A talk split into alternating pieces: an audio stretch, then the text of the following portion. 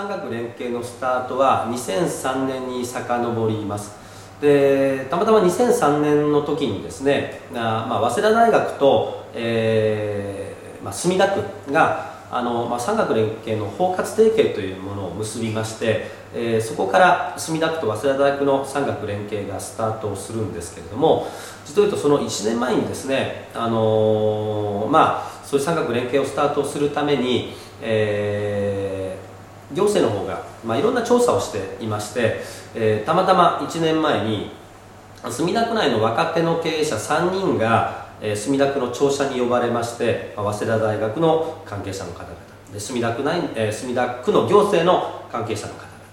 えーまあ、どうだろうかっていう話をされたんですね。で、まあ、3人いてで前の2人は比較的ちょっと否定的で、えーまあ、要は結構大きい会社なんですね。でもう産学連携やってるよ。そんなの行政が主導で進めてもうまくなんかいきやしないじゃないか。比較的否定的だった。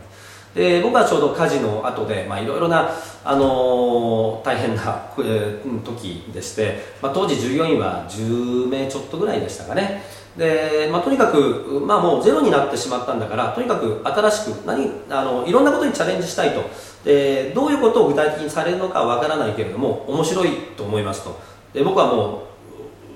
やらせてもらいますという話を区の調査でさせていただいたんですね。でそしたらたまたま、えー、早稲田大学の関係者側に座っておられた先生がですね、えー、会合が終わった後、えー、浜田さんなんか元気があって面白いねと。で実際ちょっともうちょっと話をしようと言ってうちの会社来てくれたんですよ。たらなんだこの会社はと。どんな色合いしてるんだと。でいろいろ話をしてでその後居酒屋で2人に飲みに行ってただ僕は実を言うとその地域経営を、えー、専門としているのでその個別の企業さんどうのこうのっていう指導はなかなかしにくいと。で私の知ってる先生でいい先生がいる。あの大学院のあのビジネススクールの先生がいるので一回その人を連れてきてあげるよっつって翌週にまたうちへ連れてきてくれたんですよ。でうちの会社でしばらくお話をさせていただいてまた同じ居酒屋へ行って今度は3人でお酒を飲んで面白いと。言って、えー、翌年の4月開校のですね、あのー、その先生のビジネススクールのえー、て言うんでしょうその課題として、えー、うちを取り上げてくれたんですね。で、まあ、要は浜の製作上いろいろそのビジネスクの学生が分析をしてで、まああの、まあいろんな提案をしようと。で大体30人ぐらいおられるんですけれどもね。あの、まあ、大体平均年齢が378ぐらい40手前ぐらいなんですよ。大学院生といっても。で、まあ、要はあの一回社会に出て、えー、その会社を辞めて、えー、実際経営コンサルティングをやりたいとかそういう形で入ってくる方。あとはあの企業派遣で来られてる方。とかいろいろいてですね、まあ、なかなか優秀な方ばかりですね。肩書きを見るとですね。あの30いくつで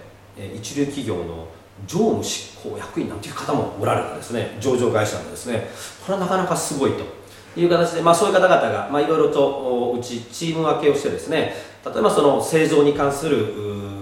提案をするチームあとは営業に関する提案をするチーム、えー、例えばまあ営業のプラスとして、まあ、ウェブサイトを作りましょうというチームまあ5チーム6チームぐらいでうちの分析をしていただいてで、まあ、土曜日も日曜日もなく大体ほぼ半年間ですね、えー、そういう学生さんと、えー、先生といろいろやらせていただいて、まあ、一応授業が終わって、えー、報告会が終わって